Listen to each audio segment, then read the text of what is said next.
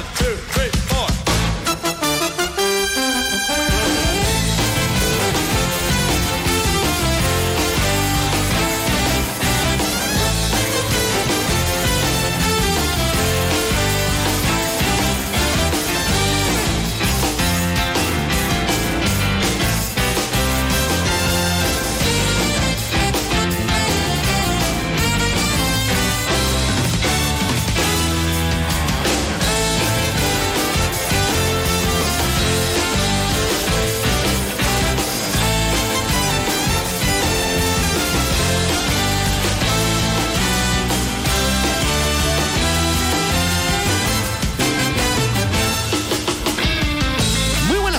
Señoras y señores, 12 y 21 minutos. Bienvenidos, bienvenidas a Más de Uno Sevilla. Es miércoles 14 de febrero, un día complicadísimo, ¿eh? Mucho por las movilizaciones de los agricultores y ganaderos que a esta hora de la tarde cortan el tráfico en seis puntos clave de las carreteras sevillanas. Estamos hablando de autovías, también hay carreteras secundarias cortadas. Vamos a saludar a Ana Luz Jiménez, directora provincial de tráfico.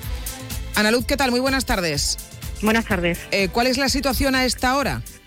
Pues en este momento mm, eh, todavía permanecen los cortes intermitentes en la autovía de acceso a Sevilla, pues en la A4 tenemos en la zona de Carmona ahora mismo un corte intermitente porque se va dando paso y hay un kilómetro y medio de retención en ambos sentidos.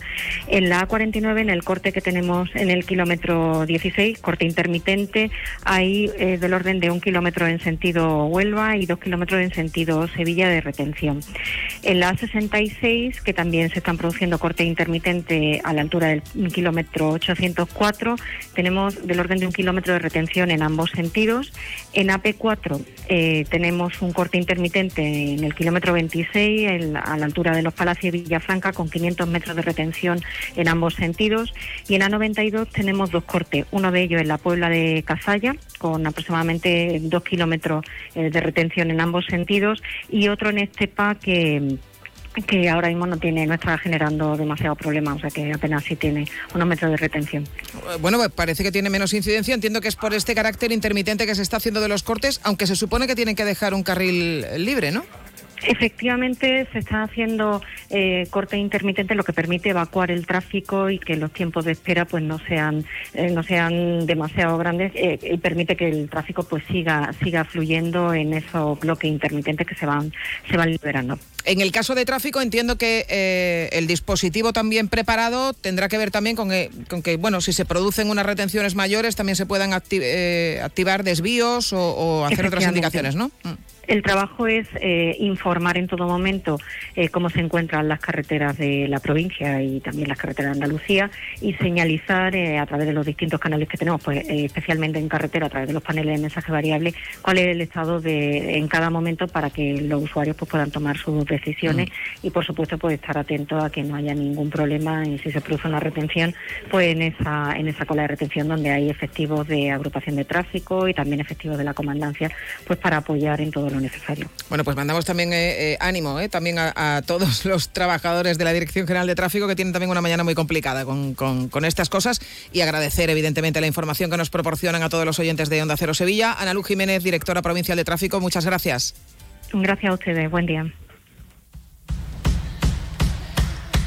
Bueno, eh, no es que la cosa sea ideal, pero estamos hablando en el mayor de los casos de dos kilómetros de retención en sentido Sevilla en la 49, en el resto es kilómetro, kilómetro y medio, en algunos ni siquiera hay retenciones en estos cortes, o sea que esos pasos intermitentes se están activando con fluidez y luego que también entiendo que la gente que estaba avisada, pues el, todo el que ha podido, pues entiendo que habrá evitado el desplazamiento. Esta es la situación a esta hora en un día primaveral, hace hasta cierto calor. Estamos hoy en otro de esos días inusuales para las fechas en las que estamos con máximas que van a llegar a los 25 grados centígrados, bajarán a los 13 la próxima madrugada. Mañana vuelve la inestabilidad en forma de tormentas, podrían dejar algo de agua. También bajan las temperaturas unos 6 grados respecto al día de hoy en el caso de las máximas. Hoy, eh, evidentemente, vamos a centrar el programa en las protestas eh, de los agricultores. Están convocadas por las organizaciones agrarias que se suman a las que vienen realizando desde hace semanas otros hombres y mujeres del campo de forma independiente. Asaja, COAG, UPA y cooperativas agroalimentarias han querido hoy demostrar la fuerza que tienen. Lo hacen, como hemos podido comprobar, cortando carreteras importantes, también algunas secundarias. Tienen autorizado por la subdelegación del gobierno cortar un carril por sentido y solo hasta las 2 de la tarde. Ahora veremos eh, lo que pasa o cómo va transcurriendo la mañana. Dicen que es solo el principio de unas protestas con las que quieren que el gobierno español y europeo acepte sus reivindicaciones. De las que enseguida, por supuesto, vamos a dar cuenta, pero antes vamos con un adelanto de otros temas que, como siempre, les contaremos y les adelantaremos en el programa de hoy. Este es nuestro sumario.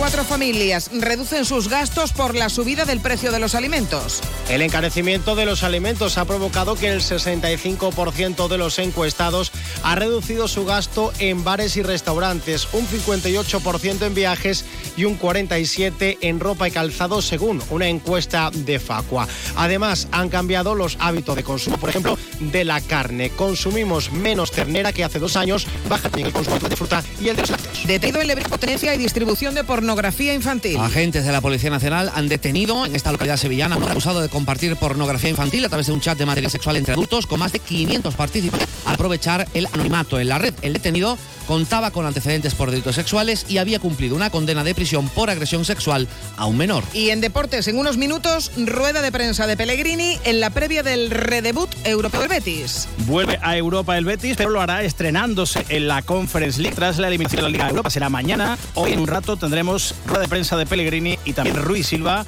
ante el con el Dinamo de Zagreb de este jueves. Hablando del portero portugués, el club verde y blanco le ha ofrecido la renovación, a pesar de que el contrato hasta 2026 en Sevilla, por su parte, ha anunciado oficialmente que la Junta de Accionistas que pidió del Lido se celebrará el 18 de marzo a las 6 de la tarde.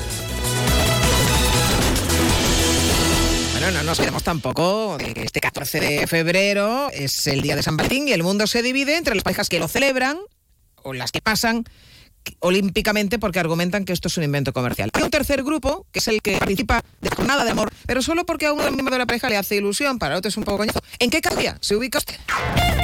I've heard people say Oh, yeah. too much of anything is not good for you, baby. I don't know about that. Hemos hecho ya tanta coña con Barry White que a mí sería imposible que yo me pudiera concentrar con Barry White de fondo, te lo digo de verdad. Pero cantar para... Sí.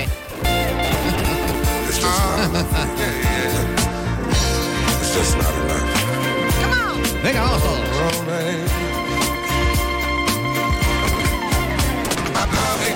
A ver, el recurso más frecuente es decir aquello de el amor se tiene que demostrar todo el año o yo no necesito un 14 de febrero para hacerle un regalo a mi pareja. Y no les falta razón, aunque seamos sinceros, en la mayoría de los casos, al cumpleaños, aniversarios y navidades, lo de hacer un regalo porque sí tampoco es lo salvo que los dos mismos lo tengan dado y aclarado, siempre se corre el riesgo de que una parte sí espere ese detalle y si no lo ha previsto, pues igual duerme en el sofá. Hay estudios que señalan que los sevillanos se van hasta ojo, ¿eh? Una media de 114 euros por el día de San Valentín, que es una pasada. ¿Y en qué se lo van a gastar? Bueno, pues triunfan los paquetes turísticos con hotel y cena, seguidos de ropa, libros y discos, de joyas y por último, una comida o una cena en el propio hogar. No faltarán las clásicas flores que nos sirven para pedir perdón, que para decir te quiero o mucho su pérdida. Pero, ¿siguen triunfando las rosas?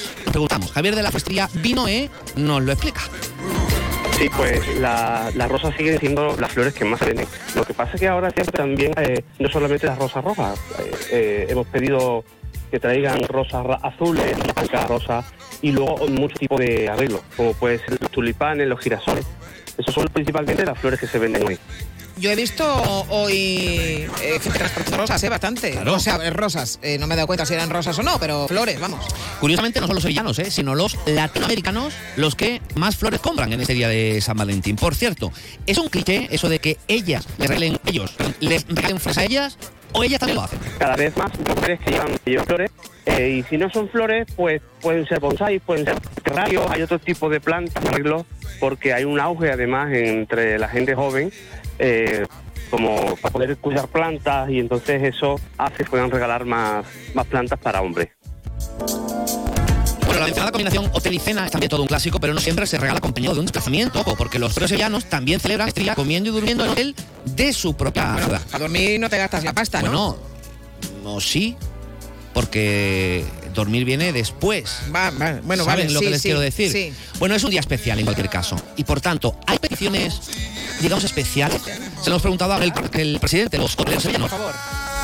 Pues incluyen habitaciones especiales, con eh, atención especial a esas habitaciones, pues con una cena que también se incluye en el paquete. Son productos muy, eh, muy ofrecidos y muy bien recibidos y la verdad es que hacen que este día pues sea especial también para los hoteles. Sabemos que hay... eh, Cosas especiales, nosotros eh, hacemos la oferta, como he dicho, pues muchas veces con botella de chocolate incluida, o flores, con eh, una cena romántica eh, especial, etcétera. Ahora ya las peticiones especiales nosotros no entramos. No entramos. Hombre, claro, me dice, Luego fuera quiero, de micro. quiero una fusta. Claro, luego fuera Eh, de micro me he hecho. A ver, hay. Luego son cosas, pero la discreción de los hoteleros es la, es la que es. Bueno, eh, ¿y por qué las joyas son también? Bueno, pues no les falta razón a los que dicen que todo esto es un invento comercial. Los diamantes son el mejor amigo de una mujer. ¿Recuerdan esta famosa frase? Pasó la historia gracias a Marilyn Monroe, que interpretó la canción del mismo nombre en la película Los Caballeros las prefieren rubias.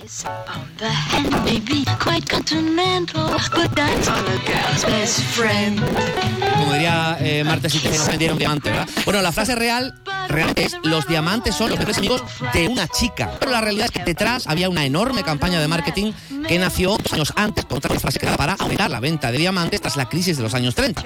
La autora original del eslogan, sí, una mujer, Frances Gretti, y la frase un diamante es para siempre.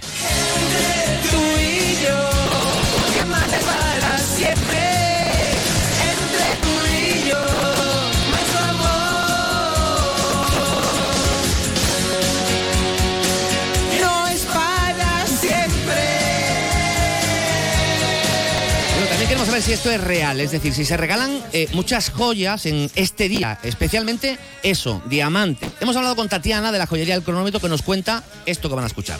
Mm, Preguntaban por anillos, realmente un clásico para San Valentín. Muchas preguntan también por los anillos de alianzas. Como comprenderás, es una fecha bastante clave para, para pedir a mis matrimonios. sí, sí, lo que siempre se ha dicho, el mejor amigo de una mujer es un diamante. Es un regalo eterno y lo que puede hacer- hacer más feliz. Así que tengan cuidado porque igual hoy les piden matrimonio. Sea como sea, celebren con San Valentín. Recuerde que lo importante es que el amor siempre está en el aire.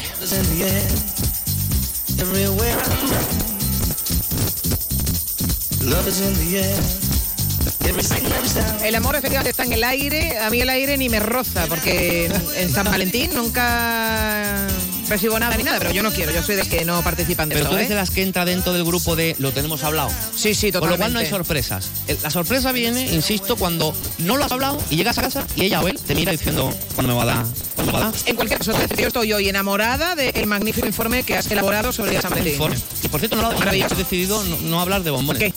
Eh, luego se nos antojan y, y- y todo va al mismo sitio. Además te comes un bombón, se te quedan los dientes llenos de chocolate y luego te das un Eso. beso. Bueno, pues celebren el día de San Valentín o no lo celebren, hagan lo que, le dé la- lo que les dé la gana. Además, este miércoles es miércoles de ceniza. Cuidado que se acumulan los temas.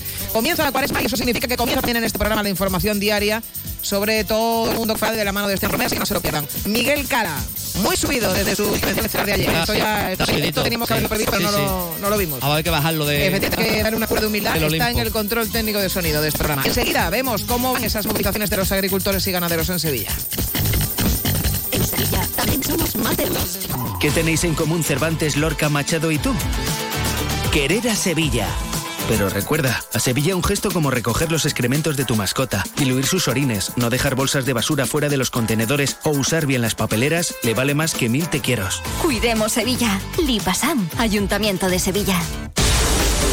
¿Has oído que existen unas ayudas para rehabilitar tu vivienda, pero nunca te queda claro si puedes optar a ellas?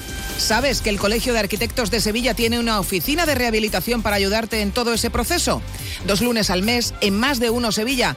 Los arquitectos en la onda te cuentan todo lo que necesitas saber. También puedes visitarlos en la Plaza Cristo de Burgos, llamar o pedir cita en el 955 051 200. Rehabilita tu vivienda, la arquitectura a tu servicio. Nuestra profesión es nuestro vínculo. Únete para ser más fuertes. Exige para forzar el cambio. Actúa para decidir tu futuro. Para que enfermería y fisioterapia sigan avanzando el 6 de marzo en las elecciones sindicales del Servicio Andaluz de Salud. Vota SATSE, tu sindicato de confianza. Vuelven las citas musicales con la Real Orquesta Sinfónica de Sevilla en el Teatro de la Maestranza. Los días 15 y 16 de febrero, Beethoven y Bartók estarán presentes a través del joven y virtuoso violinista Sergei Togadin y de la batuta de Mar Sustro. Conoce Conoce todo el programa, compra tus entradas en rosevilla.es y disfruta de la experiencia de la música en directo con la Ros.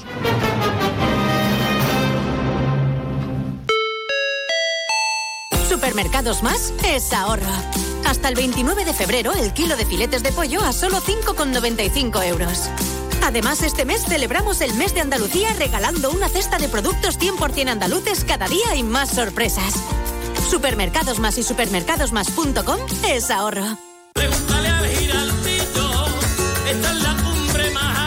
La voz de un sabio que para saber de Sevilla le preguntó al giraldillo por los lugares más bellos del barrio de Santa Cruz. Y este le respondió, con aires de azar, maestranza y catedral, la hostería del Laurel has de visitar y en ella sus tapas, vinos y demás viandas probar. La Hostería del Laurel. Visítenos en Plaza de los Venerables 5 o a través de nuestra web lahosteriadellaurel.com.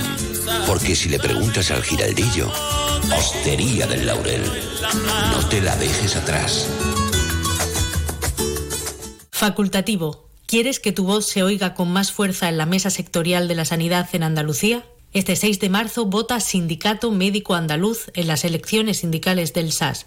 Que no te engañen. Somos el único sindicato profesional e independiente que representa a todos los facultativos andaluces. Somos facultativos como tú.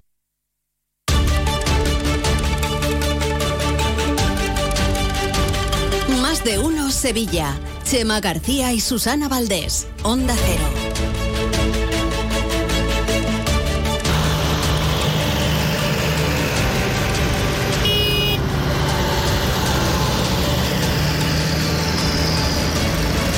Hemos alcanzado las 12 y 39 minutos, lo están escuchando hace días, ¿eh? ya que este sonido es bastante habitual, que los cortes de tráfico se han convertido en una constante. Más de una semana ya desde que grupos supuestamente independientes de agricultores empezaron a colocar sus tractores en algunas vías y no han dejado de hacerlo ningún día desde entonces. Hoy se han sumado las organizaciones agrarias, esas que durante estos días previos han sido también muy cuestionadas porque parecía que los independientes no se sentían representadas por ellas. Algunos mensajes en ese sentido también se han escuchado. Se suman haciendo además una demostración de fuerza.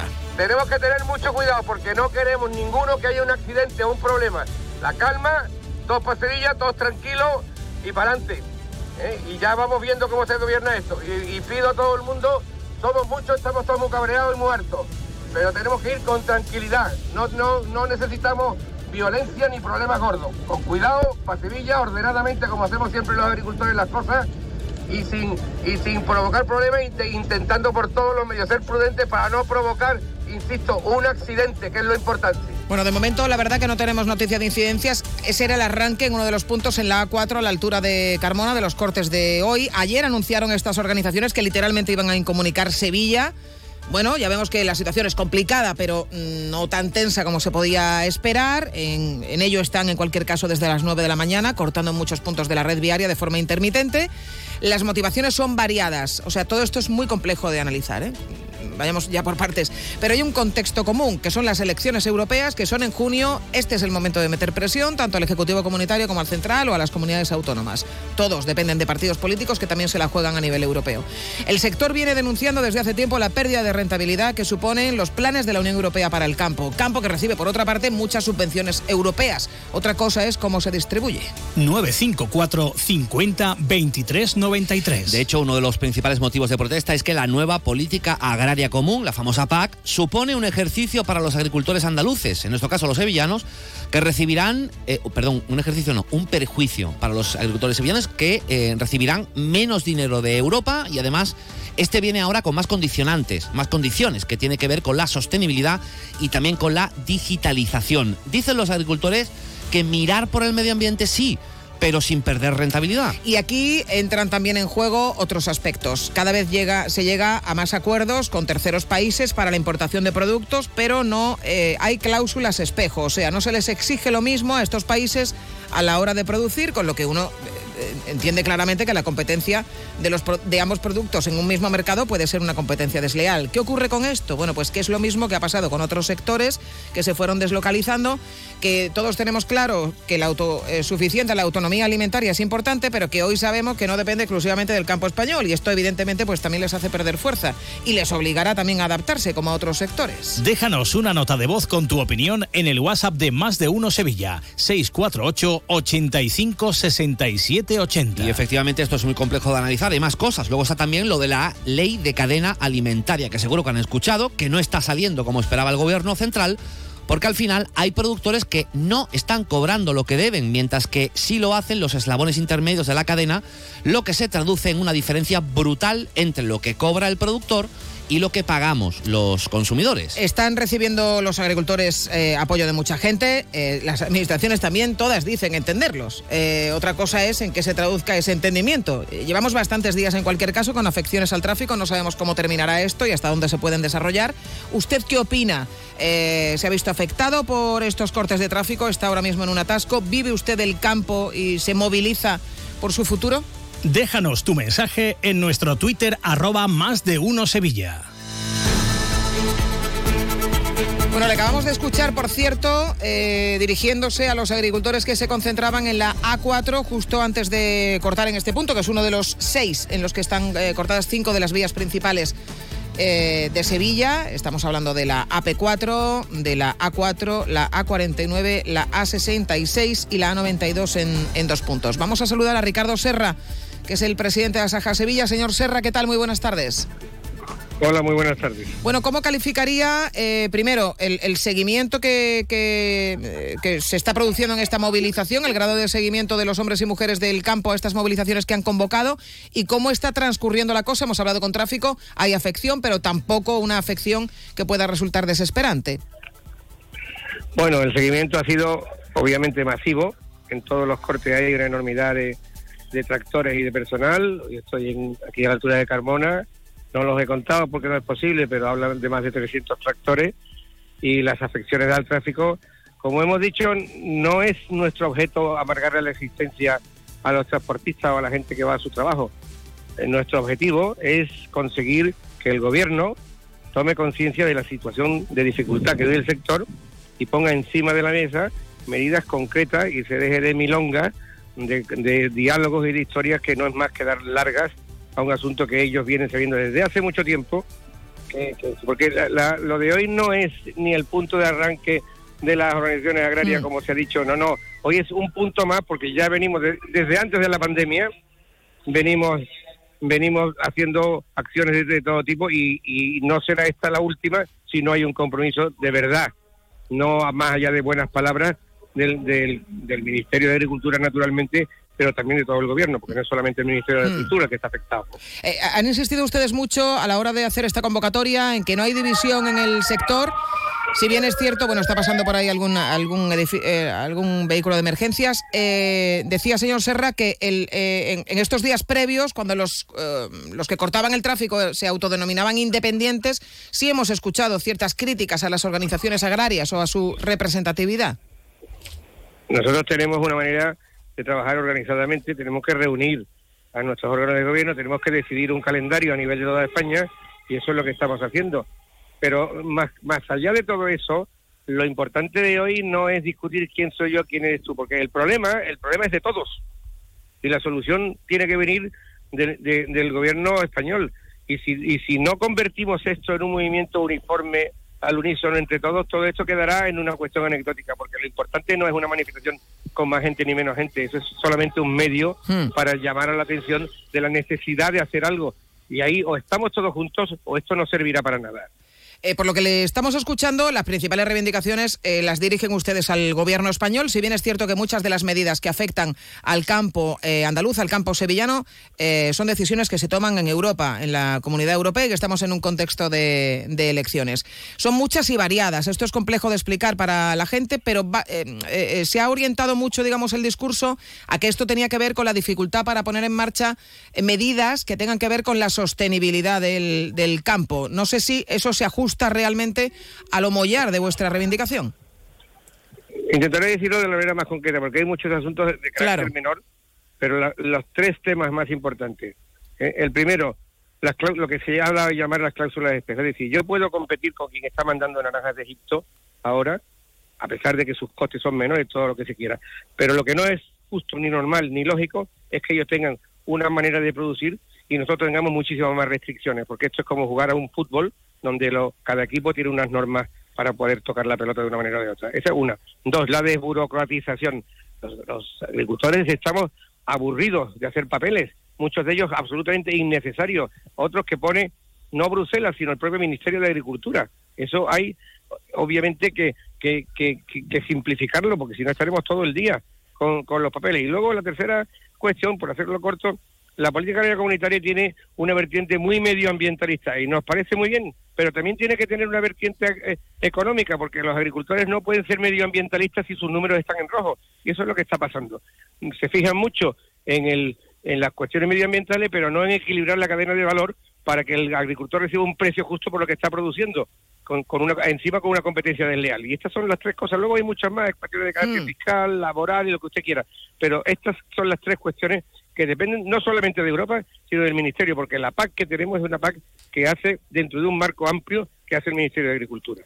Eh, a raíz de esta movilización, no sé si, bueno, ya han dicho que no quieren, eh, no, bueno, no quieren diálogo, que no quieren un diálogo que no sirva de nada, sino que lo que quieren ya son soluciones encima de la mesa. No sé si en ese sentido tienen algún tipo de indicio o esperanza de que a raíz de estas movilizaciones se pueda producir un cambio.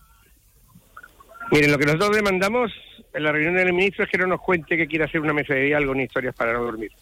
Lo que queremos es que ponga, para empezar, encima de la mesa esta, esta y esta medida. Por ejemplo, la anulación del cuaderno digital, que es como tener en libertad vigilada a los agricultores, o que, o que un compromiso para la ley de la carrera, en fin. Y un compromiso serio de intentar, a través de Bruselas, que haya una redirec- redirección de la, de, de la política agraria, que no solamente sea medioambientalista, que también se fije en la producción.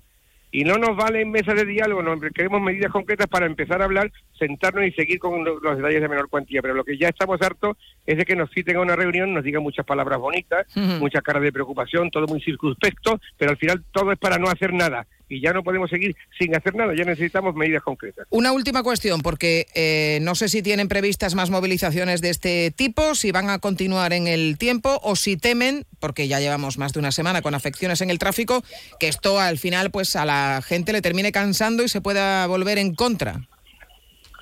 Vamos a ver, nosotros no, lo he dicho antes y lo hemos dicho esta mañana y yo creo que la gente está bastante concienciada y la, y, y la prueba de ello es que cuando abrimos de forma intermitente, porque no queremos amargarle la existencia a nadie, ¿eh? y de momento creo que contamos bastante con el apoyo de la de, Sí. población.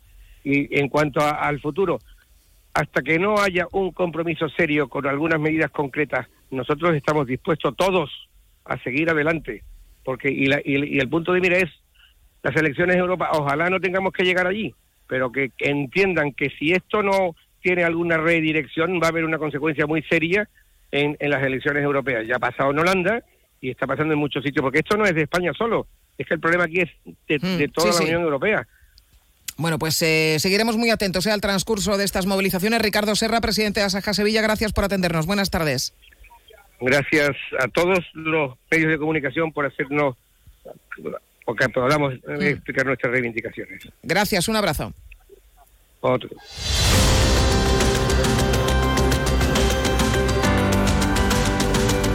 Bueno, les hemos planteado en nuestra página de Twitter qué les parecen estas movilizaciones, si les parecen eh, eh, o no eh, proporcionales.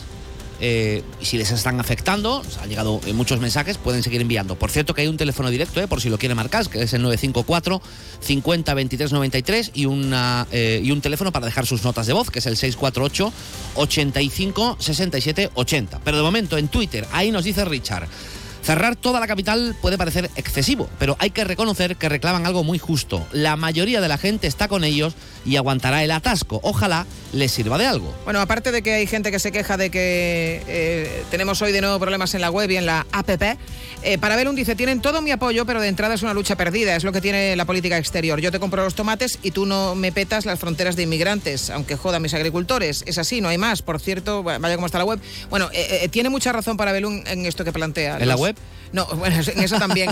Pero en, en que eh, la política eh, comunitaria hay que entenderla desde un punto de vista más amplio que el hecho simple de que tú le, te comprometas a comprarle a Marruecos X tomates. Esto entra dentro de una determinada negociación que al final te termina perjudicando. Pero hay un ejemplo que eh, ponía hoy, me parece en un artículo, Carlos Navarro Antolín en el Diario de Sevilla que yo creo que lo podemos entender todos.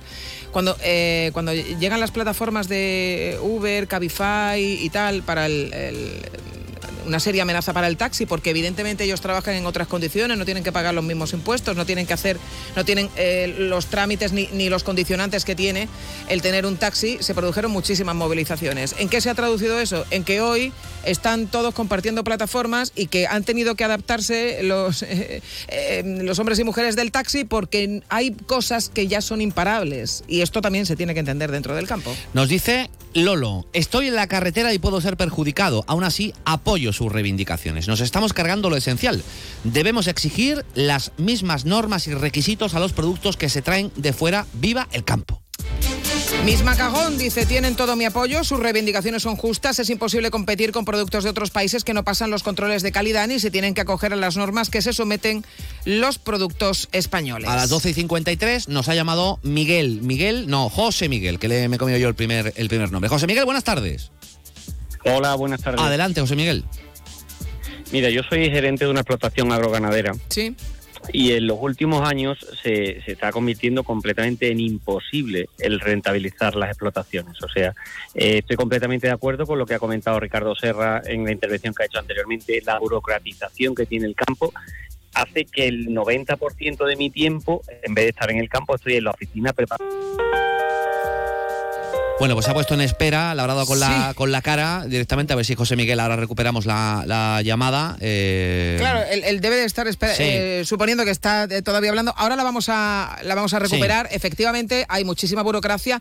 Hay que entender también, ahora lo hablamos con José Miguel, pero hay que entender también que esta burocracia está eh, adscrita a las subvenciones que recibe el campo, que son un complemento fundamental para las rentas de los agricultores. Es uno de los sectores, evidentemente, más subvencionados por la Comunidad Europea y motivo tienen para ello. Pero eh, eh, todo esto tiene que ver con la justificación muchas veces, muchas veces de esas subvenciones y distintas ayudas que reciben. O sea, el que no recibe ayuda no presenta ni un papel. Ahora creo que lo podemos recuperar. José Miguel.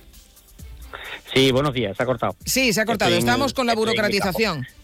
Entonces es imposible hacer ningún tipo de actuación. Y eso que estabas comentando del que no recibe ninguna ayuda, no necesita ningún papel, no es así. O sea, eh, papeles hay para, para hacer cualquier actuación, para cualquier cultivo, para cualquier riego, para cualquier actuación de cualquier tipo. Entonces llega un momento que, que el, el 50, el 60, el 70% de la jornada laboral de los agricultores y los ganaderos es hacer papeles. Y el otro 10% pues trabajar en el campo. Eso unido a los costos de las materias primas que se han disparado, o sea, uh -huh. se han, son el 300% del año pasado. Y eso unido también a, a, los ALC, a los acuerdos de libre comercio que comentabas exactamente hace dos minutos en sí. antena, que se cambian la, los cultivos por otro tipo de condicionamiento, digamos, que tenga el país de inmigración o de lo sí. que sea. Si a eso ya le suma que los requerimientos sanitarios que tenemos los agricultores y ganaderos españoles no se le ponen a productos de importación, pues estamos con, estamos jugando un partido de fútbol que decía Serra, uno con una pierna atada y los otros con las dos piernas. Entonces, en este, en este cúmulo de acciones es lo que están haciendo que el campo se abandone, que la agricultura se abandone, que la ganadería se abandone y después vendrán las madres mías. Entonces, eh, el otro día en una entrevista decía un agricultor que decía, ¿cómo va a solventar usted sus problemas? Y él respondía, no, no, si el problema no lo tenemos nosotros, lo tenéis vosotros. Nosotros tenemos comida en, nuestro campo. El problema va a ser cuando la, sociedad, la sociedad en general vaya a los supermercados y se encuentre los supermercados vacíos porque las, las explotaciones no rentables hayan cerrado. Pues eh, José Miguel, muchísimas gracias por llamarnos, por ese testimonio. Es evidente que esto puede tener, si la cosa sigue así, pues una traducción importante. Sobre todo, eh, hablamos de, de, precio de las cosas. Ahora creo que, eh, por ejemplo, en uno de esos acuerdos con terceros países estamos trayendo también eh, la, la, Europa o, o, España, trae leche también de Nueva Zelanda, ¿no? Pues tú dices, pues sí, pues beberemos leche de Nueva Zelanda si dejan de hacer leche aquí, pero ¿qué precio, no? Te ponen la, la leche que viene de las antípodas. Hombre, y no me vas a comparar una leche vaca. De, de Nueva Zelanda, esa vaca por Dios, pasando frío por día. Bueno, nos dice Alex en nuestra cuenta de Twitter. Yo trabajo desde casa, así que la verdad ni me va ni me viene. Pero tienen todo mi apoyo. No puedes alimentarte de quien te chantajea un día sí y otro también. Estrella dice, es muy justa su lucha, trabajan mucho y quienes se llevan los beneficios son los intermediarios. Ellos y los consumidores somos perjudicados. Y se puede mirar por el medio ambiente y la salud con buenos productos. Comercio justo. Y Alejandro dice que en pandemia fueron esenciales junto con los sanitarios para que los supermercados nos surtieran y ahora necesitan nuestra tolerancia y también nuestro apoyo. Pedro Manuel plantea que por qué no se van a cortar autopistas a Bruselas. Eh, bueno, eh, es que eh, son muchas las administraciones que están implicadas. No hemos hablado de sequía, que viene a complicar aún más el, panorama que tienen en el, en el campo andaluz y en el campo español. Bueno, no en todas las comunidades autónomas, pero la nuestra desde luego está muy afectada y no es la única. Y es evidente pues que tienen muchísimos problemas que solucionar y un momento mm, muy preciso en estos meses previos de las elecciones europeas para eh, meter cuanta más presión mejor. Y luego habrá que ver también eh, esto que, en fin, solemos escuchar cuando eh, vemos declaraciones, o lo acabamos de escuchar con este, con este oyente, la brutal burocracia que tienen que realizar, que es algo necesario, pero que también se podría echar una pensada, no solo en este, en este campo. Ahí, en fin, el problema de la burocracia Claro. en general es tal que en muchas ocasiones llega a ser un- bastante absurdo. Eh, eh, Sí, cualquier sí, sí. ciudadano medio que tenga que hacer un trámite hoy en día necesita eh, prácticamente un doctorado en, en informática y, en, y en, eh, en- en este tipo de planteamientos y lo que acaba es por desesperar al ciudadano. Oye, también se puede hacer un mínimo esfuerzo Claro. a, lo- a la hora de hacerlo. Claro, Es eh, que eh, sacarse el certificado digital hoy en día, para muchas personas es que, es que, es que eso- que eso es imposible. Sí, Está- sí, no, no, no en, en eso concreto la verdad que no tengo ni idea, pero muchas veces es que nos movemos entre, en- entre Juan y Juanillo, entre la declaración responsable y que yo te digo lo que sea y eso lo aguanta todo y luego exigimos controles cuando Claro, alguien claro. se pasa, o el exceso de control y de, de papeleo que hay que hacer pues prácticamente para casi todo.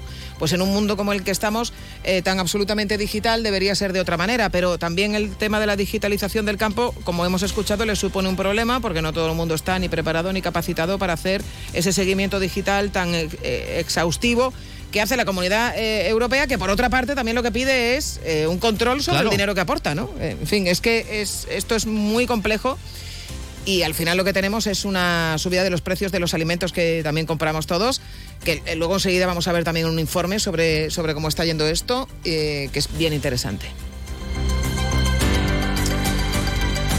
Lo haremos enseguida a la vuelta de lo que llega a continuación, que son las noticias de España y del mundo, donde a buen seguro también les van a contar lo que está pasando en el resto de España y del mundo, también muy relacionado con las movilizaciones de los eh, trabajadores del campo. No se muevan porque, insistimos, hoy 14 de febrero, además de ser un día de movilizaciones, además de ser el Día de los Enamorados, es también el inicio de la cuaresma. Miércoles de ceniza. Y estrenamos sección, como cada cuaresma, con nuestro compañero Esteban Romera. Es mi primer miércoles de ceniza como hermana.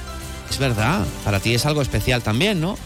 Te acabas, sí, pues acabas de acabo de caer. Sí, efectivamente. Bueno, poco a poco, poco a Claro, poco. hombre, Da- yo date tengo tu que tiempo. acostumbrarme a esto, Claro, durante el tiempo de la información reflexionas un poco, va. Vale. Hasta ahora.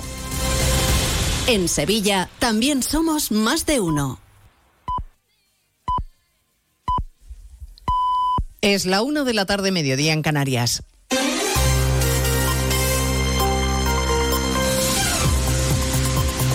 Noticias en Onda Cero. Buenas tardes. Avanzamos a esta hora algunos de los asuntos de los que hablaremos con detalle a partir de las 2 en Noticias Mediodía, empezando por el llamamiento del presidente interino del Poder Judicial, Vicente Aguilarte, que vuelve a reclamar a los políticos que no se entrometan en la vida judicial. En presencia del rey y ante la cúpula judicial en Barcelona, en el acto de entrega de despachos a los nuevos jueces, Aguilarte ha aprovechado además para ir despidiéndose. Siguiendo el acto en Barcelona está Francisco Paniagua.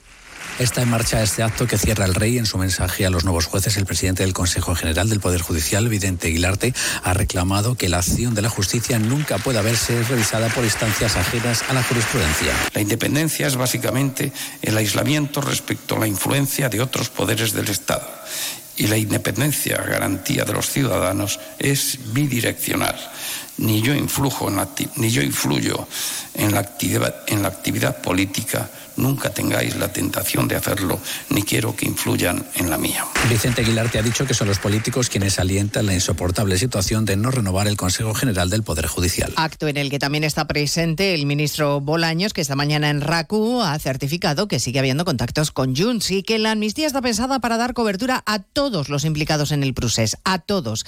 La número dos del PP, Cuca Gamarra, dice que ahora entiende que el Partido Socialista lanza infamias contra Feijóo. Estamos con un gobierno que no tiene principios y, eh, y que va a seguir avanzando para amnistiar a todos aquellos que tenga que amnistiar para seguirse garantizando los siete votos que le permiten seguir estando en el poder. Los últimos días ahora se entiende todo de por qué se ha puesto el ventilador para que parezca a todos que todos somos iguales. El Partido Popular ha confirmado que el viernes promoverá concentraciones a las puertas de todas las delegaciones del Gobierno para denunciar la falta de medios con la que trabaja la Guardia Civil y exigir que el ministro Marlasca asuma la responsabilidad del asesinato de los dos agentes de Barbate, a cuyas familias aún no ha dado el pésame personalmente. Hoy el ministro de la Presidencia ha vuelto a salir en defensa de Marlasca y ha justificado el cierre del Oconsur en cuestiones técnicas. Mire, más allá de ese tipo de decisiones que son absolutamente técnicas de los expertos que trabajan allí, yo creo que lo que ha hecho el gobierno claramente es apostar por un reforzamiento de los medios y de los efectivos allí. Y así lo hemos hecho. Y por tanto, ¿cómo se organizan? Bueno, pues eh, por supuesto los mandos eh, que lo decidan, ¿no? Quien, quien tiene los conocimientos técnicos para tomar esas decisiones que lo decidan. Pero lo esencial es la inversión que ha hecho el gobierno en aquella, en aquella zona. Es noticia la carta que el presidente Sánchez y el primer ministro irlandés le han enviado a la presidenta de la Comisión Europea. Le piden que revise si Israel está cumpliendo con sus acuerdos con Bruselas en lo que se refiere al respeto a los derechos humanos. Corresponsal Jacobo de Regoyos y que si no se respetan los derechos humanos la Comisión pueda cancelar en todo o en parte el acuerdo de asociación con Israel. Le hemos preguntado si esto es posible a una portavoz comunitaria que nos ha dicho que se acaba de recibir la carta.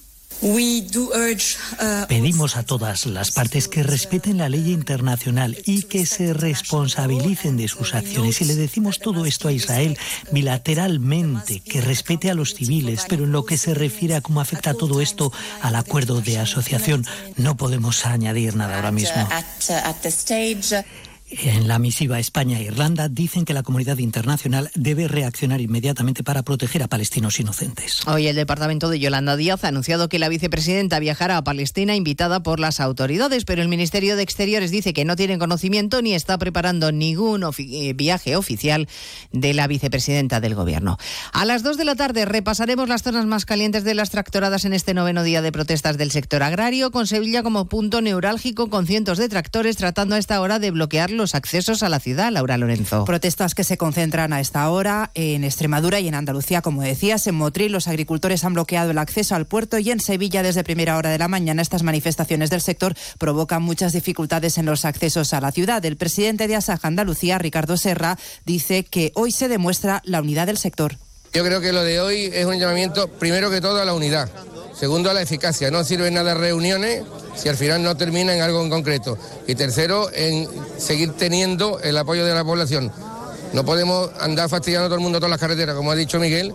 Menos éxito ha tenido la protesta de los agricultores en Mercamadrid. Apenas una decena de personas dicen que delegación del gobierno no les ha permitido realizar la protesta como tenían previsto. Y en Huelva, la Guardia Civil ha detenido a dos sujetos por dejar morir a la madre de uno de ellos, que tenía un alto grado de dependencia. Mantuvieron a la mujer encerrada bajo llave en una habitación. Redacción en Huelva, Rafa López. La víctima, de 58 años, estaba recluida en una habitación que cerraban con un candado, sin acceso a agua, a comida o aseo. Debido a su delicado estado, terminó siendo ingresada en el hospital donde fallecía. La portavoz de la Guardia Civil en Huelva, Elisa García, asegura que su estado era de total abandono. Un estado de salud deplorable, desnutrición severa y deshidratación. Prohibían que el resto de miembros de la unidad familiar accedieran o tuvieran contacto con la fallecida. A los dos detenidos, entre ellos su hijo, se les acusa de omisión en el cuidado y de detención ilegal. Pues de todo ello hablamos en 55 minutos cuando resumamos la actualidad de esta mañana de miércoles 14 de febrero. Elena Gijón, a las 2,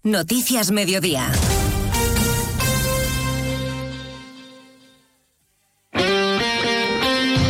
Este miércoles sigue la Liga de Campeones en Radio Estadio.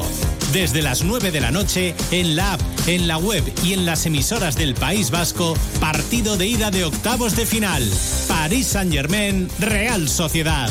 Los Donostiarras, tras una gran fase de grupos, presentan su candidatura ante uno de los grandes favoritos. Este miércoles, la Liga de Campeones se juega en Radio Estadio, con Edu García. Te mereces esta radio. Onda Cero, tu radio.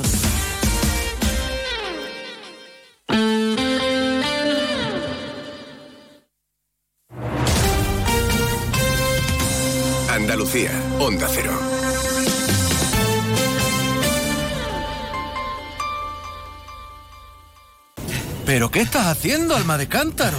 He conectado la bicicleta estática a la cafetera y en 45 minutos tendré el café en su punto. Bueno, tibio. Bueno, a temperatura ambiente. Déjate de chorrada, hombre. Tú lo que tienes que hacer es contactar con Grupo Acerca y empezar a ahorrar en tu factura de energía. Y quítate esas mallas que me estás dando el desayuno. Infórmate ya en www.grupoacerca.com y comienza a ahorrar. Grupo Acerca, tu elección más fácil. Sobre todo, Onda Cero Andalucía. En Onda Cero, Noticias de Andalucía. Jaime Castilla. Buenas tardes, hacemos hasta ahora un repaso de la actualidad de Andalucía de este miércoles 14 de febrero, día de movilizaciones del campo, convocadas en este caso por las principales asociaciones agrarias que han provocado retenciones de algunos kilómetros en diferentes puntos de la comunidad. En la provincia de Sevilla están cortados de forma intermitente todos los accesos a la capital, en la A49 el bloqueo es a la altura de Benacazón, en la A66 a la altura de Salteras, en la A4 en el entorno de Carmona, en la A92 en la Puebla de Cazalla y en la AP4 en la zona de los Palacios y Villafranca. En Jaén, los cortes son a la altura de Guarromán, antes de llegar al paso de Despeñaperros. Son cero Jaén, Pepe Cortés. Con total normalidad, unos 3.000 agricultores, según la organización, han secundado este corte en la A4 en el polígono del Guadiel, entre los puntos kilométricos 286 y 288, lo que ha provocado importantes retenciones hasta de varios kilómetros. A esta hora empieza a restablecerse la normalidad en el tráfico, ya que los manifestantes empiezan a desocupar la autovía. En Málaga los cortes afectan a las carreteras A92 y A45 en el entorno de Antequera, Onda Cero Málaga, José Manuel Velasco. Los cortes han afectado los términos municipales de Antequera, Villanueva del Trabuco y de Ronda, en concreto a la entrada a esta ciudad. Recordemos que además, en caso de no recibir respuestas que satisfagan sus demandas, los agricultores tienen anunciada para el próximo miércoles una tractorada por el centro de la capital. En Granada las movilizaciones se concentran en el acceso al puerto de Motril, pero además en esta provincia ha tenido que cancelarse el inicio de la Vuelta Ciclista a Por la falta de guardias civiles. Onda Cero Granada, Guillermo Mendoza. Muy cerca de donde partía la vuelta en el puerto de Motriles, donde se manifiestan ahora centenares de agricultores bloqueando el acceso de los camiones a la Dársena, aunque la protesta ya se ha empezado a desinflar. También hay problemas por las protestas en la A44 a la altura de Iznayoz. Allí los agricultores han llegado al extremo de volcar la carga de un camión de tomates cherry procedente de Marruecos. En el municipio gaitano de Sanlúcar de Barrameda, agentes de policía, Guardia Civil y Vigilancia Aduanera han incautado 1.500 kilos de hachís que habían sido arrojadas al agua por los narcotraficantes. En la provincia además cunde la indignación por el escaso refuerzo y las condiciones pésimas que ha ofrecido el Ministerio del Interior para luchar contra el narcotráfico. Nacero Cádiz, Jaime Álvarez. Sí, solo seis agentes de policía adscritos a la UDICO no tendrían derecho a dietas y estarían destinados solo por seis meses, dicen prorrogables por necesidades operativas. Esto es algo insuficiente en una comarca que tiene fugas de personal del 40% por el acoso que sufren los agentes por los clanes del narcotráfico. El plazo finaría el 27 de febrero. Seguimos ahora con el repaso de la actualidad del resto de provincias y lo hacemos por Almería. En Almería buscan a una mujer desaparecida desde hace casi un mes. Se trata de Aida Regina Teixeira, de 55 años, unos 70 metros de altura, complexión delgada, pelo largo y ojos castaños. Desde esos desaparecidos se pide la colaboración ciudadana para su búsqueda. En Ceuta, el juzgado ha ordenado el ingreso en prisión preventiva de un agente de la policía local por malos tratos habituales y suponer un riesgo para la víctima. Esta persona estaba destinada en la unidad de seguridad ciudadana y ya se encontraba de baja psicológica, por lo que se le había procedido a la retirada del arma reglamentaria. En Córdoba, el Conservatorio Superior de Música Rafael Orozco será el primero de Andalucía y el cuarto de España en impartir la disciplina de sonología, especialidad que trata la aplicación de la tecnología a la creación musical y la creación sonora. El curso 2024-2025 comenzará con 12 plazas que se irán ampliando en el futuro. En Huelva, en Jabugo, la Guardia Civil ha detenido a dos personas a las que se les acusa de la comisión en el cuidado y detención ilegal de una mujer de 58 años que murió en un estado deplorable. Estaba deshidratada, estaba desnutrida. Uno de los detenidos es su propio hijo, que la encerraba en una habitación con un candado y no dejaba además que le visitaran otros familiares. Y en Sevilla la Policía Nacional ha detenido por posesión y distribución de material pedófilo a un hombre a través de un chat en el que había 500 participantes. El arresto ha tenido lugar en el municipio de Lebrija y el detenido tiene antecedentes por delitos sexuales, así como una condena de prisión ya cumplida por agresión sexual contra un menor de edad. Más noticias de Andalucía a las 2 menos 10 aquí en Onda Cero. Onda Cero. Noticias de Andalucía. Andalucía necesita menos. Menos retrasos, menos cargas administrativas, menos trámites, menos duplicidades. Andalucía necesita menos para crecer más.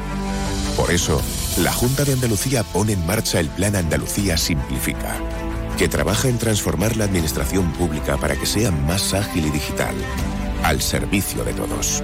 Descubre las medidas en andaluciasimplifica.com. Junta de Andalucía.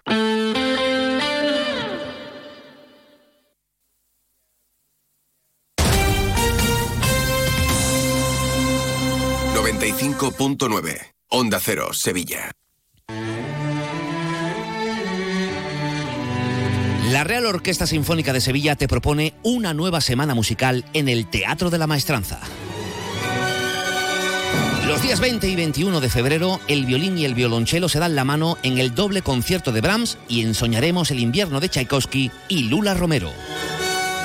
No te pierdas esta cita con tu orquesta. Conoce todo el programa, compra tus entradas en rosevilla.es y vive la música en directo con la Ros. Doctor Gutiérrez, qué ganas tenía de volver a encontrarme con usted porque tengo una pregunta. ¿Conoce usted algún complemento para nuestros huesos? Sí, sí, Artrogel Forte de Marnis. Artrogel Forte, me suena. ¿Es fácil de tomar? Muy fácil, son viales para beber. Voy a pedirlo al herbolario o a la farmacia antes de olvidarme. Artrohelp Forte de Marnis. Artrohelp Forte de Marnis. Artrohelp Forte de Marnis. Artrohelp Forte de Marnis. Artrohelp Forte de Marnis. Artrohelp Forte de Marnis. Pero mujer, métete en marnis.com y así no se te olvida. Vuelve a Tomares España Debate con los más interesantes análisis de la actualidad. El jueves 15 de febrero, Rosa Díez y Fernando Sabater abren el decimosegundo foro de España Debate, un espacio único en Sevilla que te invita a conocer nuestro país a través de sus protagonistas. A las 20 horas en el Auditorio Rafael de León. Entrada libre hasta completar aforo. Síguenos también por streaming. Ayuntamiento de Tomares. Tomares, como a ti te gusta. Este sí, este no. Este me gusta, le hago un macho. Si eres un enamorado del amor en todas sus formas, ven al lago y podrás demostrar tu amor donando sangre. Además, por donar, tenemos un regalito para ti. Te esperamos los días 14, 15 y 16 de febrero, de 10 a 14 y de 17 a 21, para celebrar el San Valentín más solidario. Más info en lago.es.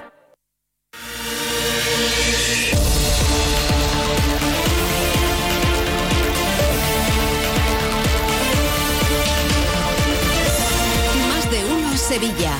Chema García y Susana Valdés. Onda Cero.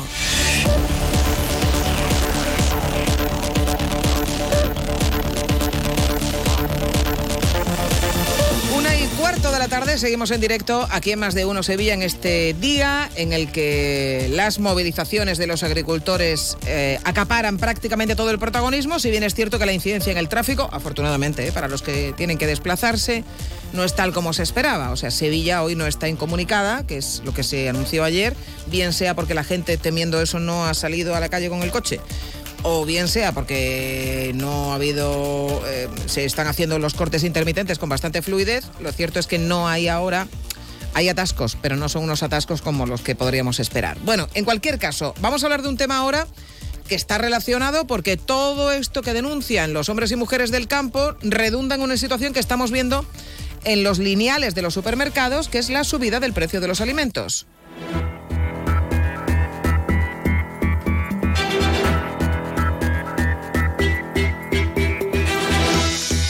Cada cuatro familias han reducido su gasto en productos y servicios para hacer frente a la subida del precio de la cesta de la compra. Según una encuesta de Facua, han reducido el gasto en suministro eléctrico, han ahorrado también en viajes, en hostelería y en restauración. Juancho Fontán, buenas tardes. ¿Qué tal, Susana? Buenas tardes. Esta encuesta arroja también que los consumidores han visto empeorada su dieta. Ha descendido el consumo diario o habitual a lo largo de la semana de fruta y verduras. También el consumo de pescado, que ha pasado del 5 al 10% el porcentaje de los consumidores que a lo largo de la semana no consumen ningún tipo de pescado por ese encarecimiento que ha afectado además a otro tipo de producto como la carne, particularmente la ternera y el pollo. Otra de las conclusiones de este estudio es que los consumidores han sustituido los productos de alimentación que venían comprando por otro de peor calidad, como explica Olga Ruiz, es presidenta de Facua. Es evidente la sustitución del aceite de oliva, donde más del 45% de los consumidores han optado por un aceite de peor calidad que el aceite de, oliva. También ocurre en el pescado, en las frutas y, verduras frescas y en menor medida, aunque también desciende en legumbres, arroces y otros productos de estas características, como por ejemplo también los ultraprocesados, donde más o menos eh, se mantiene. ¿no? Este encarecimiento en los precios de los productos ha provocado también que un 65% de los encuestados haya reducido su gasto en bares y restaurantes, un 58% en viajes, un 47% en ropa y calzado y un 18% en suministros de luz, agua y gas. La verdad es que a poco que uno haga regularmente la compra, comprueba el precio que tienen algunos productos, que es brutal. O sea, Chema García, que nunca compra pescado, está ahora comprando pescado y ahora se está dando cuenta de lo que cuesta el pescado. ¿eh? ¿A que sí, Chema? Yo he ido a un supermercado y he dicho, ah, pues he preguntado, digo, disculpe, ¿esto, ¿el precio este está bien? Sí, sí. Por 10 euros, como yo en un restaurante, señora, y me llevo el pescado me lo ponen con patata por delante, está la cosa muy mala. Está la cosa realmente, Juancho realmente se, mal. Se, fríe los huevos fritos con saliva desde hace ya... No me extraña. No tengo ni huevo. bueno, en fin, eh, vamos a darle un poquito la vuelta a la tortilla, hablando de huevos.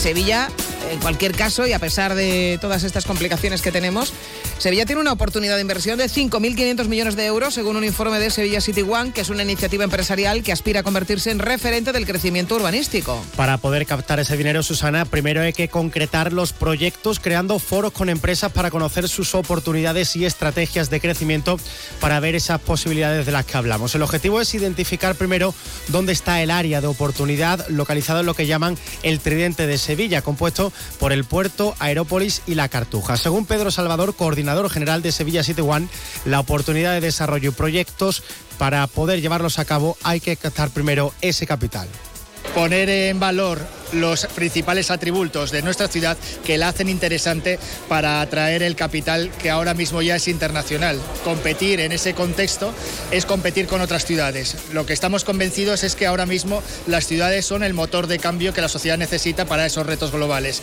y por eso Sevilla tiene que estar en esos foros internacionales, tiene que estar dándose a conocer y dando a conocer cuál es su oportunidad de inversión.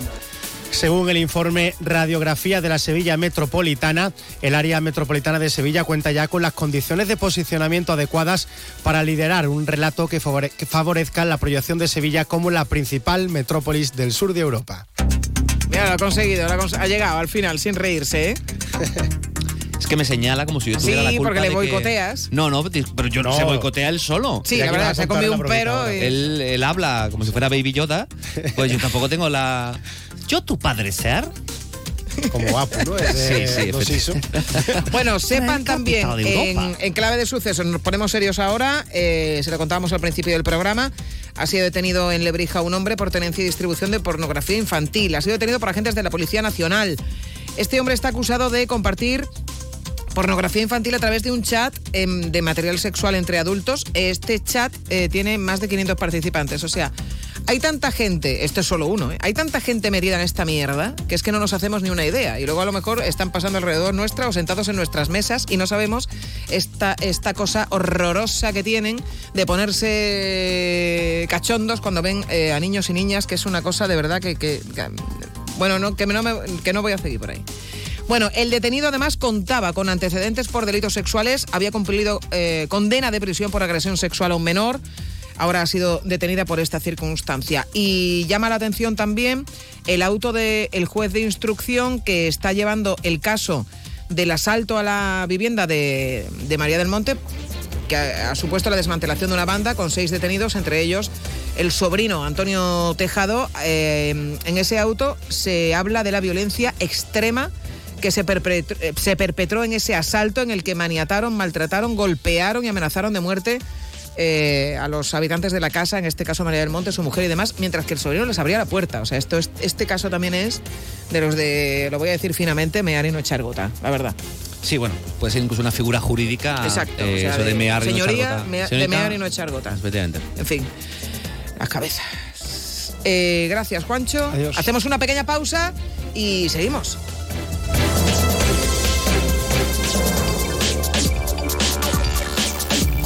En Sevilla también somos más de uno.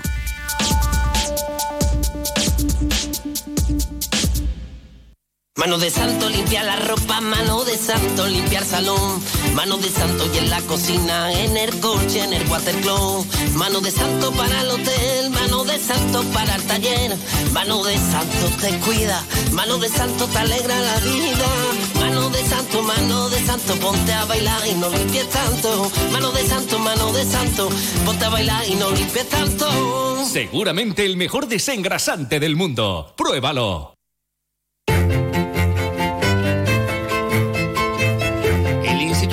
Instituto de CEU Andalucía impulsa nuevas ediciones de sus programas, expertos y másteres con el compromiso de dotar a los alumnos y profesionales de competencias y habilidades que les ayuden a mejorar su empleabilidad y su especialización.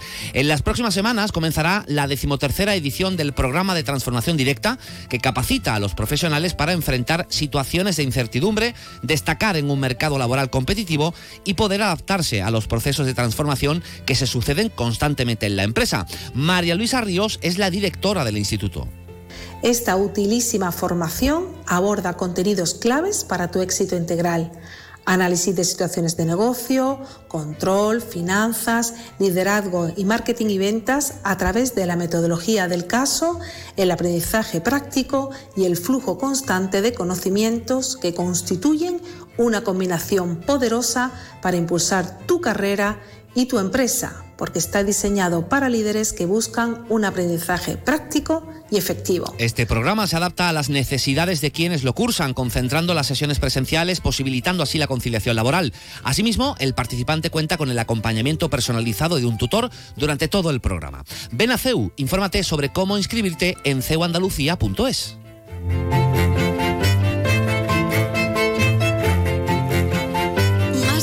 Sevilla. Onda Cero.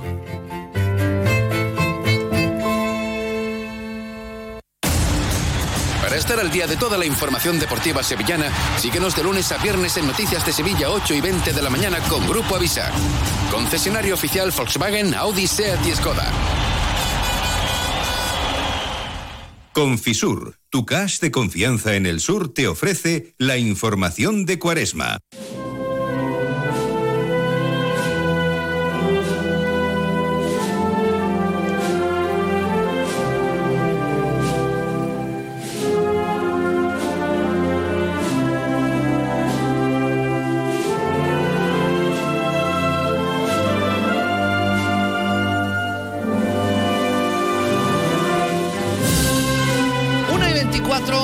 La tarde. Efectivamente, hoy arranca la cuaresma y como cada año les vamos a contar lo más destacado de la actividad cofrade cada día en este programa en Más de Uno Sevilla con la inestimable colaboración de nuestro compañero Esteban Romera. Esteban, buenas tardes. Buenas tardes, Chema, y por supuesto, como siempre, a toda la gran audiencia y nuestra familia, que es Onda Cero Sevilla. Ya estamos en capilla, Esteban. Por supuesto que sí, quedan 40 días ya para el Domingo de Ramos. Hoy, bueno, hoy me he levantado y me ha dado...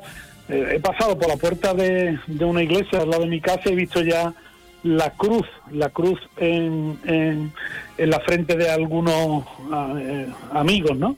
Y es que hoy es miércoles de ceniza, hoy faltan 40 días para el Domingo de Ramos y es más muy señalado, evidentemente, en el calendario cristiano y por ende del calendario cofrade. Aquí cada día, como bien dice, eh, daremos una pincelada sobre la actualidad de las cofradías sevillanas en estos 40 días, eh, víspera de la Semana Santa, también eh, ahondaremos los estrenos, las novedades también de lo que va a ocurrir en Semana Santa en Sevilla y algunas pinceladas también de la provincia. Y, por supuesto, eh, daremos los actos más importantes, sobre todo en los viernes de cada semana, eh, daremos un, una, eh, bueno, una exhaustiva visión de lo que puede ocurrir en, en el fin de semana, donde hay besamanos, hay via crucis, hay conciertos, hay muchísimos actos alrededor de, de las cofradías, aunque cada día también daremos algún acto importante. De hecho, bueno, eh, eh, la actividad cofrade en esta ciudad eh, es todo el año, 365 días, hay cosas que destacar. Evidentemente en Cuaresma se multiplican. Esteban, si te parece, empezamos con los actos más destacables de hoy mismo, este miércoles de ceniza. Hoy normalmente en el miércoles de ceniza es una, una jornada que, donde las cofradías, normalmente, las cofradías lo tienen señalado eh, fundamentalmente para, para estar en la misa donde se imponga la ceniza y normalmente no es una jornada eh, muy cofrade, es más, eh, es más digamos de esa manera, es más cristiana en, el, en el hondo sentido de la palabra que cofrade. Pero de todas maneras, evidentemente hay actos. Hoy nos vamos a quedar con uno de ellos, si os parece. Hoy es el Via Crucis del Cristo de las cinco llagas de la Hermandad de la Trinidad saldrá por las calles de Sevilla a partir de las 8 de la noche, aunque desde las 5 a las 7 de la tarde estará en pie en la Basílica de María Auxiliadora de la Trinidad. Hoy nos vamos a quedar con ese acto. El que no haya visto ese Via Crucis, que no se lo pierda, sobre todo por esa zona de la calle Sol, por esa zona de ahí, yo creo que es muy bonito y yo creo que hoy ya nos podemos meter en cintura. Bueno, pues cada día, ¿eh? durante los próximos 40 días, las crónicas de Cuaresma, lo más destacado de la información cofrade, con Esteban Romera en Más de Uno Sevilla. Esteban, que te mando un abrazo. Un abrazo muy fuerte, Chema y a Susana. Que vaya muy bien.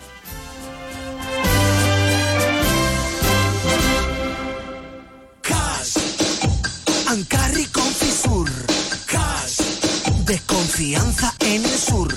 Cash. Los mejores precios de Sevilla. Cash. En Polígono Carretera Amarilla. Cash. Productos de alimentación, bebida, golosinas, pastelería y droguería. Cash. www.confisur.es. Cash. La Real Orquesta Sinfónica de Sevilla te propone una nueva semana musical en el Teatro de la Maestranza. Los días 20 y 21 de febrero, el violín y el violonchelo se dan la mano en el doble concierto de Brahms y ensoñaremos el invierno de Tchaikovsky y Lula Romero. No te pierdas esta cita con tu orquesta, conoce todo el programa, compra tus entradas en rosevilla.es y vive la música en directo con la Ros. No esperes a septiembre. Comienza a estudiar en febrero y titula antes. Matrículate a distancia en el Instituto Superior de FP Universae. Abierta convocatoria de matrícula para más de 50 titulaciones de FP. Entra en universae.com y contáctanos por teléfono o WhatsApp. Universae, Change Your Way.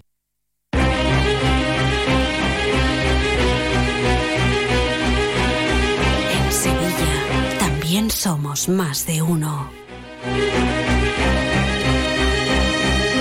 Alcanzado la una y media de la tarde y nos ha llegado, me cuentan, que se han producido fenómenos paranormales ¿Dónde? que están aterrorizando, ojo, a un colegio de Sevilla. A un colegio. ¿A un colegio? A un colegio. Y queremos saber más. Y por eso hemos contactado con nuestro guía del misterio, que es José Manuel García Bautista. Querido José Manuel, buenas tardes. ¿Qué tal, compañeros? Muy buenas tardes. A ver, es un colegio que esto ya, llama la atención, un colegio de Sevilla, el que ha sido testigo de una serie de fenómenos que ahora tú nos explicarás, en cualquier caso son inexplicables, que han desconcertado a los estudiantes, también a los profesores, a, profesores. A los profesores los tiene locos. Porque son profesor, las profesoras son las que van solas, dan clases solas. Y también a los, a los que trabajan allí como administrativos. ¿Qué te han contado exactamente y dónde es este colegio, si se puede decir? Que igual no se puede decir. Mm, bueno, pues fíjate, nos vamos a, nos vamos, sí, es que, pero vamos, te lo voy a decir. Eh, eh, nos vamos a encontrar con informes de, de personas que dicen que han tenido la ocasión de encontrarse precisamente por, por lo que son los pasillos de este instituto, pues eh, una especie de sombra, de sombra extraña que se pasea por allí, que además ellos han tenido también la, la oportunidad de escuchar cómo eh, hay ruidos, ruidos extraños de, carácter eh, psicofónico, podríamos decir. Y, y claro, todo ello lo que hace es que eh, te deja la sensación realmente que algo raro ocurre dentro. No, no se le quiso eh, hacer demasiado, echar demasiado demasiado caso, ¿no? Porque eh, siempre se piensa que bueno pueden ser los pueden ser los propios estudiantes los que estén eh, imaginando ese tipo de situaciones y demás pero en concreto está en Parcacosa el, el centro en cuestión. Y, y bueno hay mm, actividad que se ha registrado desde finales del 2023 cuando varios estudiantes afirmaron haber visto diferentes sombras que se paseaban por el pasillo en los baños sobre todo en las horas de la tarde, en la que el edificio está vacío y donde incluso han, ellos mismos han eh, dicho que han captado con los teléfonos móviles y psicofonía. Bueno, a ver, el- esto ya es eh, inquietante por sí. Imagínate encontrarte una sombra en posición de defecar en, en- en pleno colegio. Pero la ¿Pero cuestión... por, qué, por qué piensas eso? Pues tú, tú me, has, eh, me has dicho cómo estaba, has hecho Yo no te he dicho gesto. nada. Te has bajado el pantalón y No, te has puesto y haciendo una mucho menos me he bajado el pantalón, no mientas. Bueno, has hecho una simulación de bajarte el pantalón y una sentadilla como si fueras a defecar. Yo he Ah, entendido no, no. que entonces es que en el cuarto de baño las sombras estaban en esa Estaba actitud. haciendo una sentadilla como las que tú haces eh, en el gimnasio En que te has apuntado. Bueno, la cuestión es... La cuestión es que eh, el, Sí, Susana. el- el giro eh, dramático de los acontecimientos se produce cuando varios profesores dicen que han visto con sus propios ojos el movimiento de objetos sin que esto tuviera ninguna explicación. ¿Qué pasaba exactamente?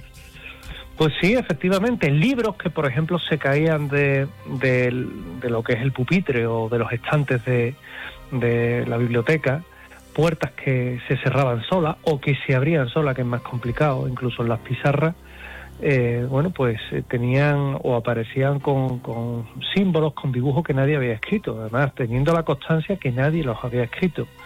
Y bueno, ante la creciente preocupación por este tipo de sucesos, desde la propia dirección del centro llevan a cabo una serie de preguntas internas, tratando de encontrar siempre una explicación lógica. ¿eh? Pero claro, al no encontrarla, pues ya es cuando empiezan las especulaciones, ¿verdad? Eh, Lo típico Claro. que se hace sin fundamentos, si había ya había un cementerio, si había si era sitio de enterramiento, la verdad es que todo eso pues no está relacionado con sucesos históricos que se tenga constancia debajo del mismo, que es parte de la rumorología que muchas veces es muy mala, pero sí es verdad que oye, que nadie le puede poner freno a este tipo de comentarios máxime cuando es el miedo lo que está por medio. Miedo además porque allí hay niños, están estudiando. Obviamente, los padres que tienen allí a sus hijos pues, se ponen nerviosos, piden información al centro. Eh, ¿Qué les responde el centro cuando preguntan, oye, ¿qué está pasando? Nada, porque ante la incertidumbre, la administración del colegio, la dirección ha asegurado que simplemente, muy lacónicamente, ¿eh? que se están tomando medidas para abordar la situación de una manera adecuada y garantizar el bienestar de estudiantes y personal del centro. Es decir, eh, para mí esa explicación que te he leído textualmente de, de un mensaje enviado a, un, a uno de los padres es una, es una larga cambiada, como se le dice, es un capotazo, precisamente, bueno, pues para dejar que surjan estos comentarios que no hace más que precisamente alimentar los comentarios. Claro, y, y cada vez la gente más preocupada y de hecho creo que algunos padres, eh, dado que no encuentran respuestas oficiales, lo que sí han solicitado es la intervención de expertos en lo paranormal, ¿no? ¿Qué testimonios has podido recoger? Sí, he de decir que no he sido yo precisamente, a mí me han llamado, pero no he sido yo el que al que han recurrido. Ellos han preferido otro tipo de, de línea, de tipo eh, espiritual, vamos a llamarlo así. Ah, sí, una... la que yo desde- Un cura, que ha ido un Sí, cura eh. allí. ¡Ah, un cura! Claro, hombre. ¿Un exorcista? Un cura con un. Tampoco. Con algo- Tampoco, ahí- Ahí se ha tirado, ahí se ha tirado Chema a la piscina. Ah, no, más va cura- en el camino. La bruja Lola, tipo bruja la Lola. bruja Lola. Vale, Sí, vale, sí, una- una medium, línea, una ¿no? medium. Una santera. Eh, con, un, Entonces, con eh, una pata de pollo allí. No, pero ¿No? casi, con, con- con mucha sal. Pero bueno, sí es verdad que he tenido la oportunidad de hablar con, con estudiantes que a mí me han comentado que, por ejemplo, en la sala de estudio ellos no habían experimentado nada y recuerdan cómo vieron precisamente una silueta que se movía por el pasillo cuando no había nadie más. Pensó que era, bueno, oye, me- la imaginación, la vista que me ha fallado, pero ya luego lo comentó con otros compañeros y compañeras y le dijeron que también habían tenido la misma experiencia o profesores que son bastante escépticos con respecto a todo esto, es más, no le gusta nada el tema del misterio. Y él mismo presenció en el aula como hubo un libro, hubo un libro que, que se desplazó, que se movió, que estaba en, en- en casi en la esquina de la mesa y se movió como cosa de 20 centímetros, que no es poco, y él evidentemente lo que me dice es que no puede negar lo que vio y, y luego también he hablado con los padres que les preocupa estos supuestos fenómenos paranormales en el colegio, que la inquietud existen y que evidentemente mm, quiere saber realmente que, que no va a ocurrir nada extraño. Quizás aquí lo que se dejan es llevar mucho por la imaginación y por las películas También. que no todas las películas pasan en realidad y simplemente aquí lo que están viviendo son hechos de carácter inexplicable que son sorprendentes, pero que las películas hay que dejarlas en el cine. Mira, la alcaldesa de Huelva mandó Sí, limpiar, mandó limpiar también Cierto. mm, de malos espíritus el despacho y el salón de pleno cuando llegó. ¿Cómo te quedas? Me llamaron, me llamaron ¿Te llamaron a ti precisamente para hacer la esa? No, no, no, me llamaron para consultarme qué era lo que había en el suelo echado y demás. Y me enviaron fotografías y demás.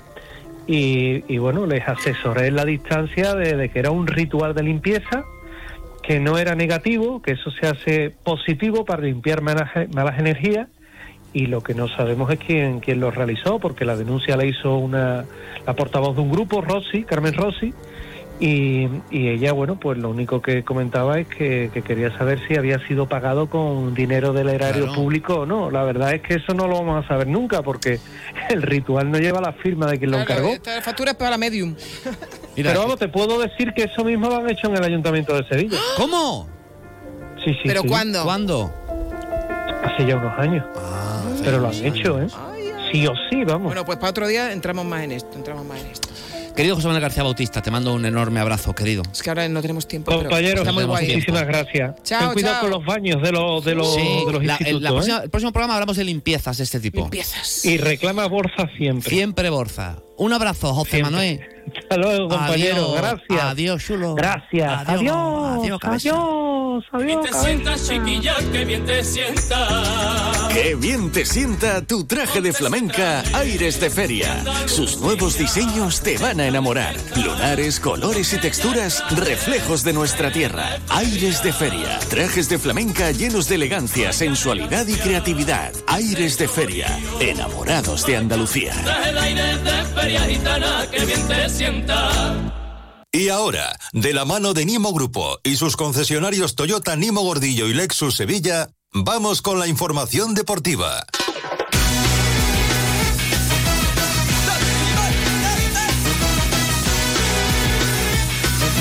Doce y 39 en Canarias, 1 y 39 en Sevilla. Noticias del deporte con Carlos Hidalgo y José Manuel Jiménez. Compañero, buenas tardes. Hola. Hola. Buenas tardes. ¿Vosotros también hacéis rituales de limpieza en casa para limpiar de malos espíritus? No, limpiar la mierda. Yo con el amoníaco. Claro. Solo con el amoníaco. Marzo, Sí. amoníaco. Claro, su, su milagrito bueno, su vámonos, sus cosas. Su, vámonos, su, su vinagre con su mixto. Pues mira, ahora que dice, su vámonos. Coca-Cola de dos que litros, vámonos. Venga, que es muy tarde. vale. Que es muy tarde. Bueno, eh, que tenemos que, que hablar del Betis, eh, que mañana vuelve a Europa, en este caso debutando en una competición que no conocía. Jiménez, la, la Conference, han ofrecido rueda de prensa Pellegrini y Ruiz Silva. Un Ruiz Silva, eh, además que del que se ha publicado que el Betis le ha ofrecido la renovación, a pesar de que termina contrato en 2026. Bueno, hay muchos temas encima de la mesa. Sí, le quedan dos años y medio todavía a Ruiz Silva. Ahora vamos a escucharlo porque se le ha preguntado precisamente por esa eh, posible ampliación eh, de contrato. Y efectivamente el partido de mañana, 9 de la noche, frente al eh, Dinamo de Zagreb, el equipo croata que viaja este mediodía, que entrena a las 8 en el estadio Benito Villamarín. Antes a las siete y media habrá rueda de prensa de su entrenador, de Sergei Jarikovic, el bosnio, también del delantero Bruno Petkovic, el internacional eh, croata. Y vamos a escuchar efectivamente a Pellegrini que hablaba así sobre el rival de mañana, recordemos partido de ida en el estadio Benito Villamarín. Lo veo como una eliminatoria equilibrada. El Dinamo de Zagreb es un equipo que normalmente juega Champions, es un equipo de, acostumbrado a salir a ganar en su liga todos los partidos, así que en ningún caso creo que vamos a tener un rival fácil al frente. Y por otro lado tenemos también la ilusión de tratar de sacar un buen resultado aquí en casa para ir a definir después con ellos allá. Así que tenemos que ir paso a paso. Primero intentar pasar esta esta, esta ronda que vamos a enfrentar a un, como digo, un rival grande en su, en su liga. No creo que haya favorito, ninguno de los dos, todos tendrán distintos argumentos por la cual seguir o por la cual no seguir. No creo que el Dinamo descuide la, Europa, la, la Conference por ver lo que hace en la liga. Yo creo que son dos caminos distintos.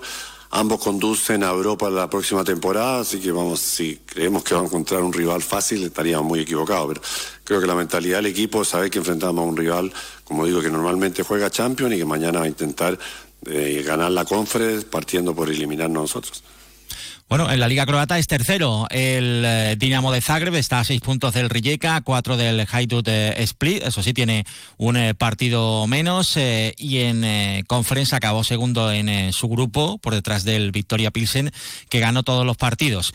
La ilusión, lógicamente, de llegar lejos por fin en una competición europea, algo que se le resiste al Betis, la ilusión que recuerda Ruiz Silva, también depositada en esta Conference League.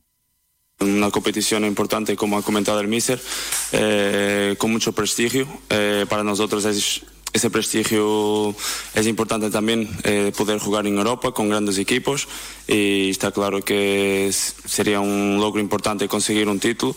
Eh, estamos todos muy ilusionados eh, y nada, esperemos que, que sea un- una competición, eh, la vamos a afrontar de esa forma y que sea una competición importante para nosotros.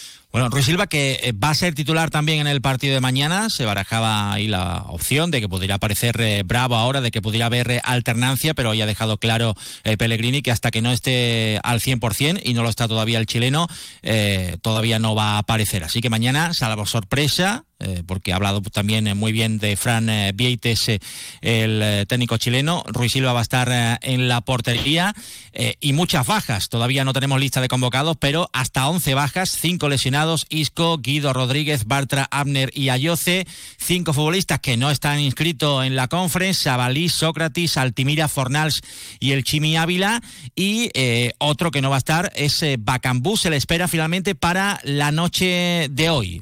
Va a llegar al aeropuerto pasadas las 10 de la noche. Eh, o sea que ya va a estar hoy en Sevilla, pero escuchamos a Pellegrini, lo descarta para el partido de mañana. Era imposible que llegara hasta aquí antes del martes, así que era muy, muy encima de un partido. Eh, por distintas circunstancias atrasó un poco más su viaje, así que mañana no, no va a estar considerado, pero creo que desde mañana que llega va a ser también un jugador importante para continuar de aquí a fin de año, que son los partidos que al final deciden la temporada.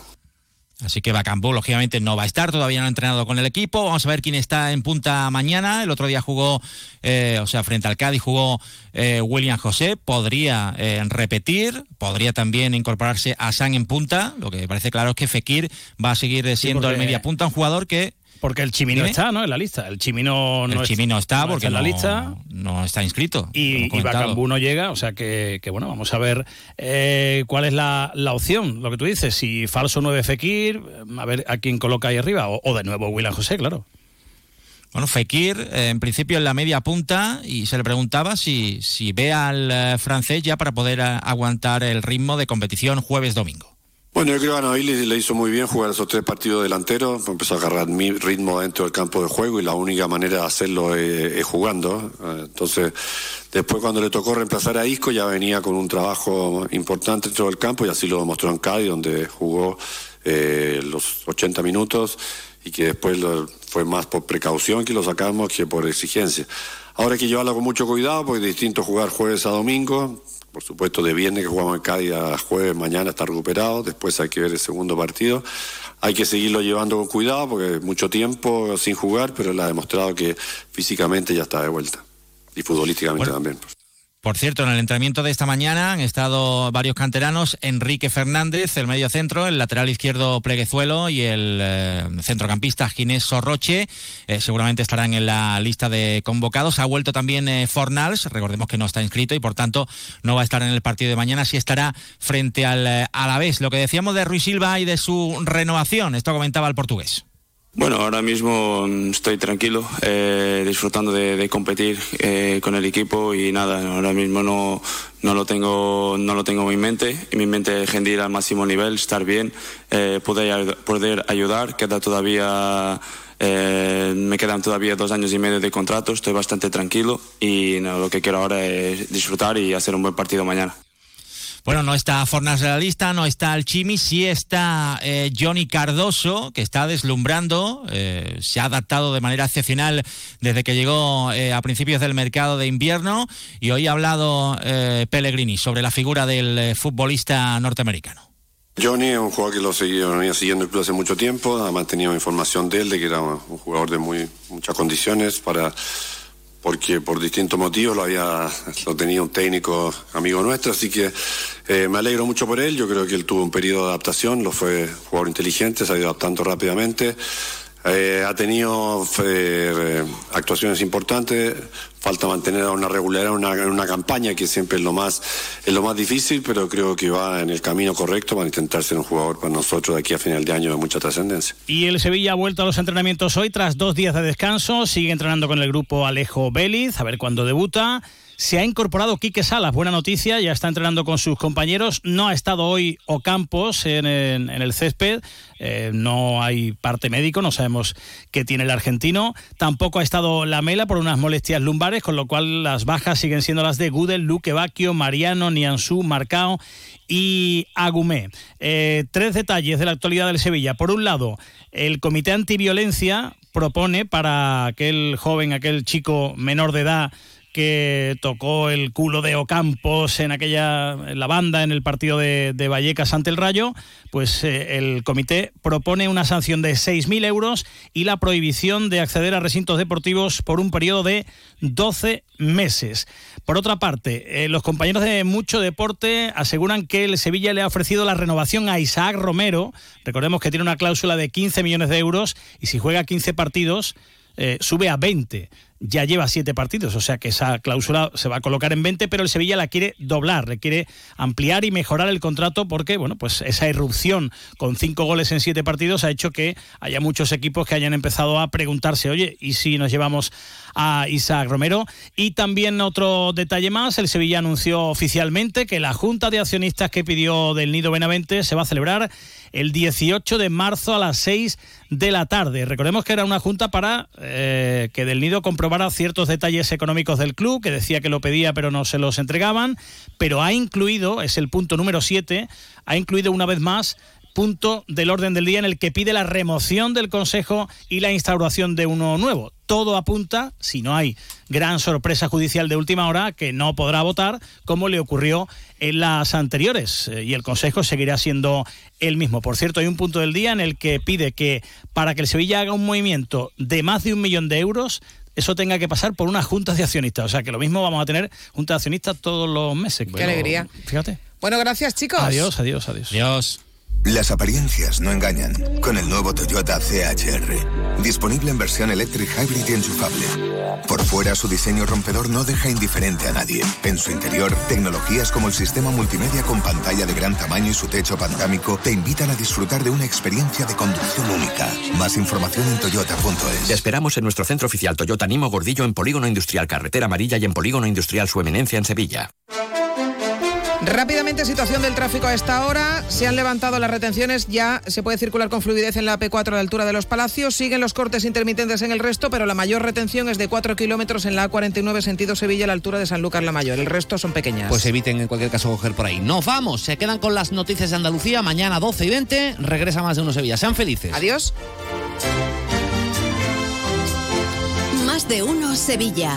Chema García y Susana Valdés.